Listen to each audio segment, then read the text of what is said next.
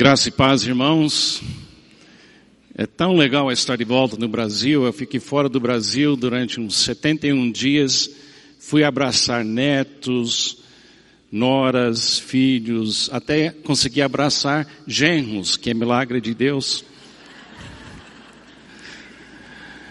E foi uma alegria poder também pregar em várias igrejas norte-americanas e também visitar pessoas que mantêm a gente aqui trabalhando no Brasil como missionários. Então é uma alegria estar aqui. Eu gostaria de ter condições de trazer todo americano cristão para cá e sentir a paixão do louvor no meio dos brasileiros, porque eles faltam essa emoção que vocês têm e essa paixão que tem. Então, é uma alegria estar de volta. Como o pastor Fabiano já falou, estamos numa série de mensagens sobre maturidade espiritual, maturidade, na vida cristã. E decidimos separar essas semanas para definir muito bem para a nossa comunidade o que significa quando a gente fala da maturidade espiritual. Porque tem muitas ideias ah, no Brasil, no mundo inteiro, sobre o que é a espiritualidade genuína, autêntica. E nós, aqui na igreja, a gente foca exclusivamente na pessoa de Jesus, que se fez carne e habitou entre nós, e vimos na vida de Jesus o que significa espiritualidade autêntica e genuína. Para ajudar você também a melhorarem, compreender esse assunto, tem um livro chamado O Discípulo Radical, escrito por um autor super famoso, John Stott. E o livro está na livraria, na Megastore. E se você comprar o livro, você ganha um café também junto. E você vai poder aproveitar um bom café e ler um livro excelente. As pessoas que me conhecem aqui na igreja faz tempo sabem que eu sempre estou falando da presença de Cristo em nós. E eu estou aqui acompanhando essa igreja junto com o pastor Sidney. Ele me convidou desde o início participar da área da espiritualidade da igreja, da, da, da vida espiritual. E eu criei para mim e para outras igrejas também, outras pessoas, uma declaração que eu queria repetir com os irmãos agora. Não vai aparecer na tela, vocês vão repetir após mim. Então ponha sua mão sobre o seu coração e participa de coração comigo falando assim: Jesus, que bom que o Senhor habita em mim. A vida cristã inteira que eu vou viver já vive em mim. Porque para mim o viver é Cristo. Não sou mais eu quem vive, mas Cristo vive em mim. Cristo é tudo, está em todos nós. Essa declaração faz a igreja uma comunidade de pessoas iguais. Em Cristo não tem rico, não tem pobre, não tem judeu, não tem grego, não tem diferença, porque a nossa essência não é a cultura que nos cerca e também não é a cor da pele, não é o nível social. O que nos une é a perfeição de Cristo que vive em nós. Então, eu criei essa declaração para a minha própria vida e também para ajudar a me lembrar que quem tem Jesus não tem falta de nada. Fala isso comigo. Quem tem Jesus não tem falta de nada. Agora, eu queria fazer uma pequena experiência aqui com a nossa comunidade durante esses meses agora. Eu vou mudar uma coisa que não é, não é fácil mudar. Se você me encontrar no corredor, eu não vou falar para você, ah, tudo bem? Não vou falar isso. Vou mudar durante essa campanha, essa série de mensagens. Em vez de falar tudo bem, eu vou olhar nos seus olhos e falar assim, tudo tem, não é tudo bem, tudo tem. Agora, quem tem Jesus não tem falta de, de nada. Então a resposta deveria ser, ser o quê? Tenho tudo. Deixa eu fazer a pergunta, vamos ver se vocês conseguiram entender. Eu falo para você hoje de manhã, tudo tem? Glória a Deus. Vamos mais uma vez. Tudo tem? Eu também tenho. Então estamos unidos. Assim a gente reforça essa, essa verdade tão importante na espiritualidade. Você não está tentando acumular sua espiritualidade. Sua espiritualidade é Jesus, pelo Espírito Santo em você. Essa espiritualidade já existe em você. O que você tem que aperfeiçoar é viver Jesus, permanecer em Jesus, viver pela fé. Você tem que aperfeiçoar sua, sua cooperação com aquilo que já, aquele que já vive em você. E nesta manhã, eu, eu, nós preparamos essa mensagem, o pastor Sidney está pregando a mesma mensagem na Zona Sul, acho que já pregou. E eu queria só lembrar os irmãos de uma coisa muito importante. Onde você deveria olhar entre seres humanos para ver espiritualidade 100% autêntico, autêntica? Onde você deveria olhar na nossa igreja para ver espiritualidade correta? Você tem que olhar para Jesus. Nenhum dos pastores é perfeito. Eu não sou perfeito. Talvez você consiga, através da minha vida, da vida de outros líderes da igreja, ver uma parte da espiritualidade legítima, autêntica. Certamente vai ver. Mas o único lugar onde apareceu neste mundo a maturidade espiritual sem pecado foi na pessoa de Jesus. Deixa eu ler um versículo, não vai aparecer na tela, que diz assim: Então disse, ah, então Jesus disse: Quando vocês levantarem o Filho do Homem, está falando da cruz aqui. Quando vocês levantarem o Filho do Homem, saberão que eu sou e que nada faço de mim mesmo Grave esse pensamento. Nada, isso é o perfeito, o, o, Jesus, o perfeito Jesus. Nada faço de mim mesmo, mas falo exatamente o que o Pai me ensinou. Aquele que me enviou está comigo. Ele não me deixou sozinho, pois sempre faço o que lhe agrada. Maturidade espiritual é fazer a vontade do Pai.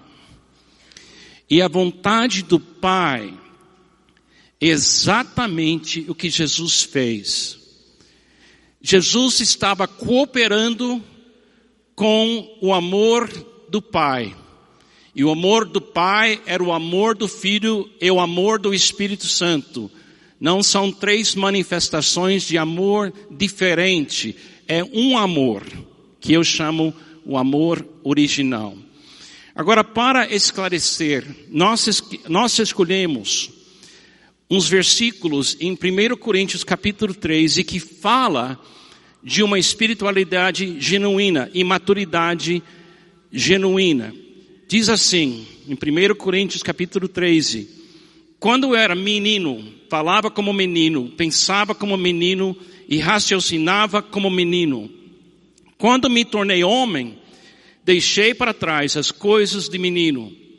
Agora, pois, vemos apenas um reflexo obscuro como um espelho, mas então veremos face a face.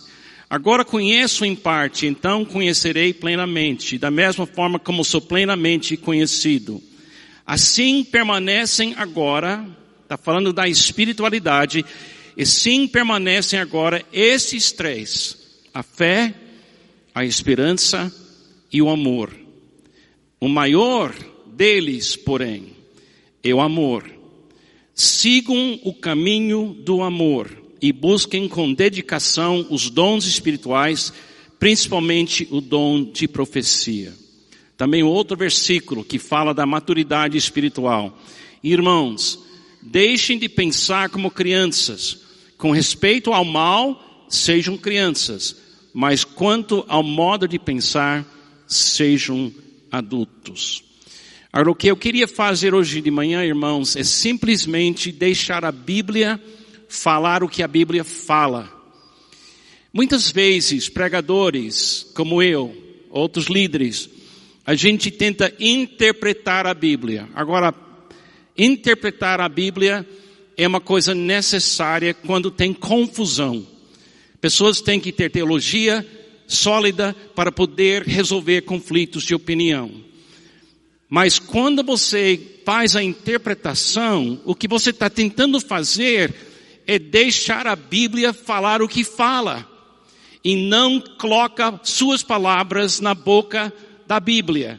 Entendeu? Eu não quero ser uma barreira entre você e as Escrituras. Também não quero ser uma barreira entre você e Jesus. Eu simplesmente quero que a congregação, a nossa comunidade, ouça seis áreas onde a Bíblia fala de espiritualidade autêntica e você vai poder ver você nesse trecho, se achar nesse trecho e se Deus quiser, a igreja como uma comunidade unida em Cristo, a gente começa a viver essas verdades. Então vamos com a primeira.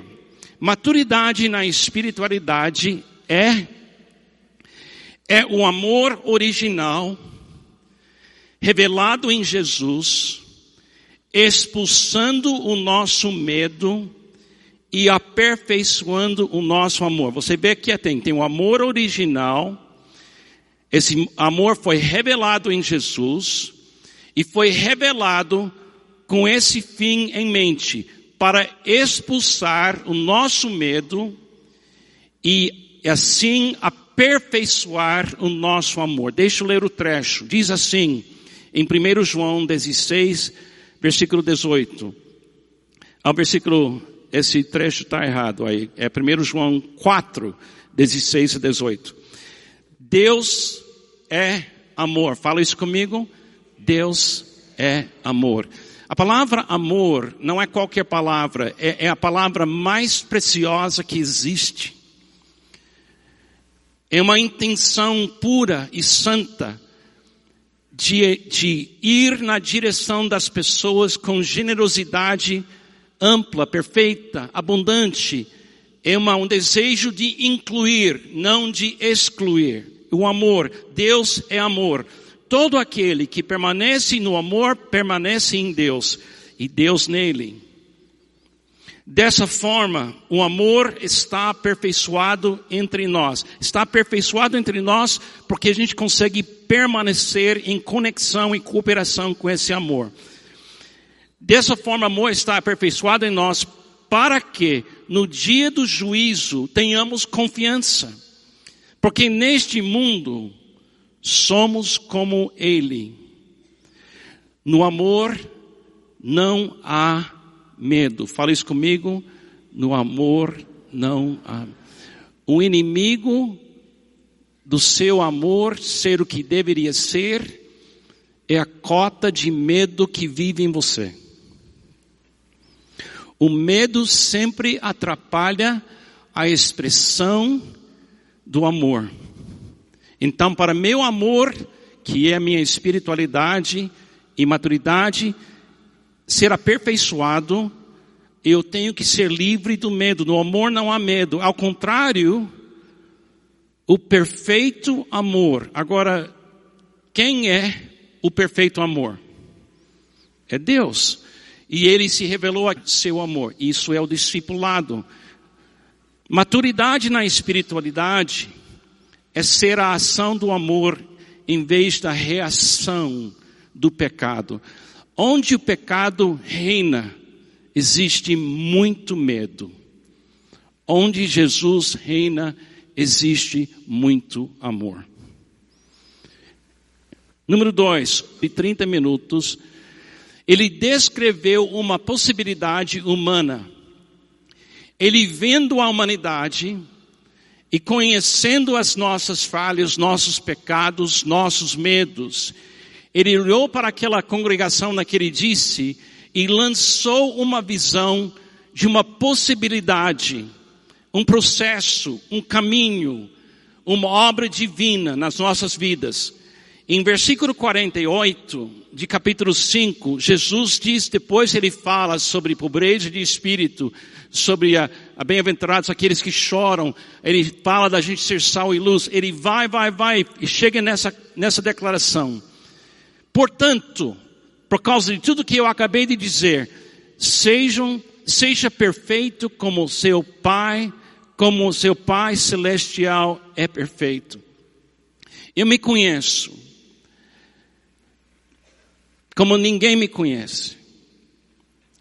E a ideia que algo poderia estar em mim que tem poder de me aperfeiçoar e criar uma semelhança entre eu e o Criador, tira o fôlego.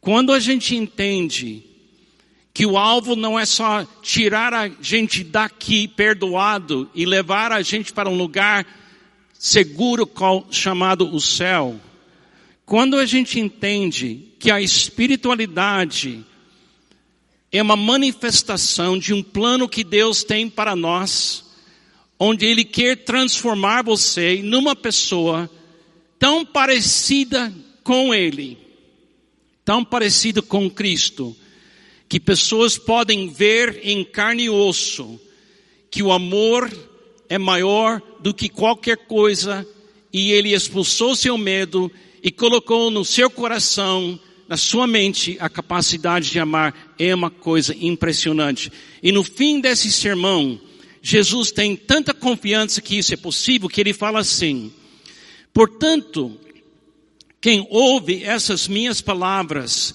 e as pratica, é como um homem prudente que construiu a sua casa sobre a rocha. Caiu a chuva, transbordaram os rios, sopraram os ventos e deram contra aquela casa. E ela não caiu porque tinha seus alicerces na rocha. Mas quem ouve estas minhas palavras e não as pratica, é como um insensato que construiu a sua casa sobre a areia, caiu a chuva, transbordaram os rios, sopraram os ventos e deram contra aquela casa, e ela caiu e foi grande a sua queda nós temos que aceitar um fato básico para a espiritualidade e maturidade na espiritualidade. Sem a voz de Cristo, nos mostrando como viver e nos guiando um dia de cada vez, ninguém consegue criar uma vida interior tão estável que é como se fosse uma casa com alicerce na rocha. Mas Deus quer que você tenha um refúgio, como disse pastor Fabiano, como um refúgio que é seu refúgio, é um lugar de renovação, é um lugar de onde você diz para Deus, eu não sou, mas o Senhor é, eu não sei, mas o Senhor sabe, eu não posso, mas o Senhor pode, eu não tenho, mas o Senhor tem. E quando você começa a viver desse refúgio interior, e o medo está sendo expulsado de você, começa a aparecer a espiritualidade madura, que é amar como nosso Pai ama. Número três, maturidade na espiritualidade é o amor se tornando a razão da nossa existência. Aqui é um pensamento que temos colocado aqui na igreja durante os últimos dez anos. É uma, um paradigma que diz assim, eu existo para amar. Fala isso comigo eu existo para amar. Deixe esse pensamento penetrar. Deixe lugar para essa semente preciosa chegar em você. Você não existe para sobreviver. Você não existe para ser feliz. Felicidade é um fruto da espiritualidade madura. Você existe por uma razão só. Você faz parte de uma humanidade que deveria existir por uma razão só. Existimos para revelar a glória de Deus que é amar. Jesus mesmo disse isso. Ao ouvirem dizer que Jesus havia deixado os saduceus sem resposta, os fariseus se reuniram. Um deles, perito na lei, o pôs à prova com essa pergunta: Mestre, qual é o maior mandamento da lei? Essa pergunta é a pergunta dessa mensagem. O que ele está dizendo é assim, Senhor, qual é o sinal da maturidade na espiritualidade? Ele estava dizendo, o que eu preciso fazer para agradar Deus e ser um homem espiritual?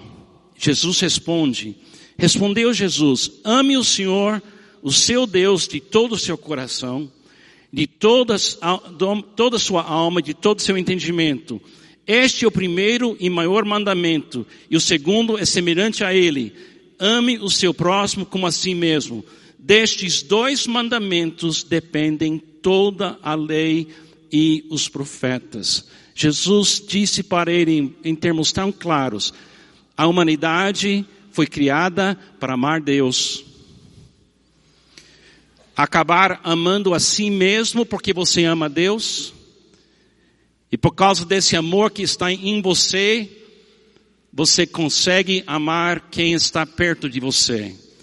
Eu existo para amar. Pode falar isso comigo?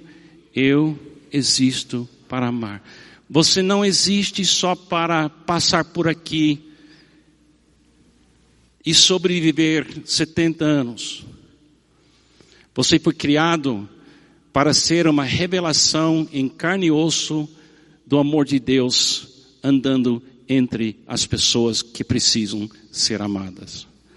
Espírito, esta é a razão original da criação da humanidade. Quando falamos original, eu, eu, gosto muito dessa palavra, original. Eu quero saber de onde vem. E a questão é, de onde vem o amor? O amor evoluiu ou o amor sempre existiu? O amor ficou fraco no universo ou o amor é a coisa mais forte que existe no universo? Sendo que acabamos de ler Deus é amor, pode ter certeza que o amor vem antes, vem agora, vem depois. E eu tenho oportunidade de viver nesse amor e assim amar. Número quatro. Maturidade na espiritualidade é o amor que foi visto primeiro em Cristo e agora sendo visto em nós. Isso foi o plano da morte de Cristo. Jesus era um ser humano, um ser humano só. E ficou limitado, numa certa forma, por causa da limitação dele poder estar em somente um lugar de cada vez. Ele nunca viajou mais do que 100 ou talvez 160 quilômetros na vida dele. Mas o plano dele não era ele amar a humanidade sozinho. Era o plano dele criar em mim, em você, o abraço dele para todo mundo, o amor dele para todo mundo. Olha esse trecho, super lindo. De modo que, de agora em diante, a ninguém mais consideramos do ponto de vista humano Ainda que antes tenhamos considerado, Cristo dessa forma, agora já não o consideramos assim. Portanto, se alguém está em Cristo, em união de espírito com Cristo, é nova criação, as coisas antigas já passaram, eis que surgiram coisas novas. Tudo isso provém de Deus e que nos reconciliou consigo mesmo por meio de Cristo e nos deu o ministério de reconciliação. Ou seja, que Deus em Cristo estava reconciliando consigo o mundo, não levando em conta os pecados dos homens, e nos confiou a mensagem da reconciliação. Portanto, somos embaixadores de Cristo, como se Deus estivesse fazendo o seu apelo por nosso intermédio. Por amor a Cristo lhes suplicamos, reconciliem-se com Deus. Deus tornou pecado por nós aquele Cristo que não tinha pecado. Aqui vem o alvo da maturidade espiritual, para que nele, em união com ele, nos tornássemos justiça de Deus. Esse é o plano. Está vivendo em você a justiça de Deus. O que é justiça? Justiça é a capacidade de amar, amar a pessoa certa, na hora certa, na medida certa e na duração de tempo certo. Por exemplo, vou celebrar com a Pamela nesse mês, dia 28 desse mês, 48 anos de casamento. A pergunta é essa, e ela só ela é a única pessoa que sabe a resposta disso. Eu fui justo com ela? Amei ela na hora certa? Na medida certa? Na duração de tempo certo? Ela deveria contar com meu amor até quando? Até a morte. Se você quiser examinar a minha espiritualidade para ver se é autêntica, fale com ela.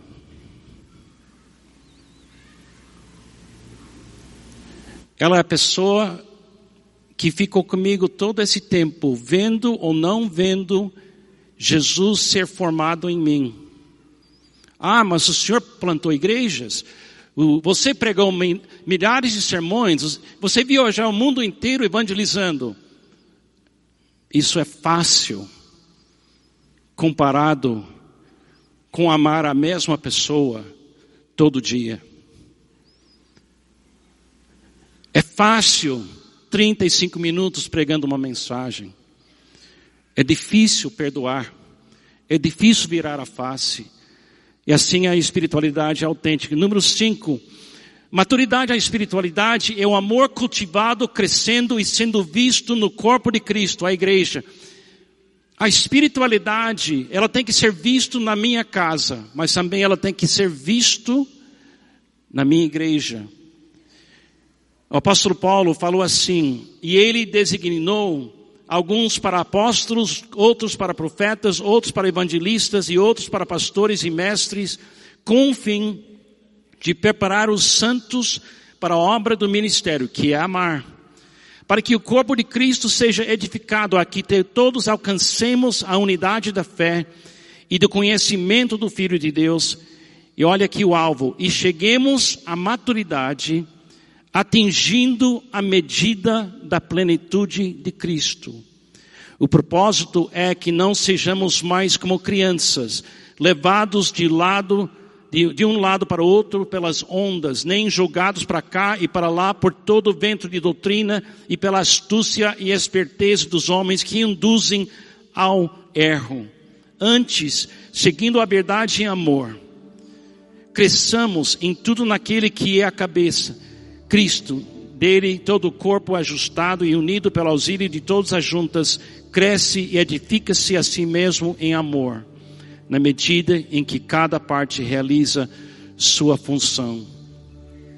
Espiritualidade madura é individual e coletiva. Tem muita gente dizendo assim: ah, eu vou abandonar a igreja. não precisa da igreja para ser cristão. Precisa sim.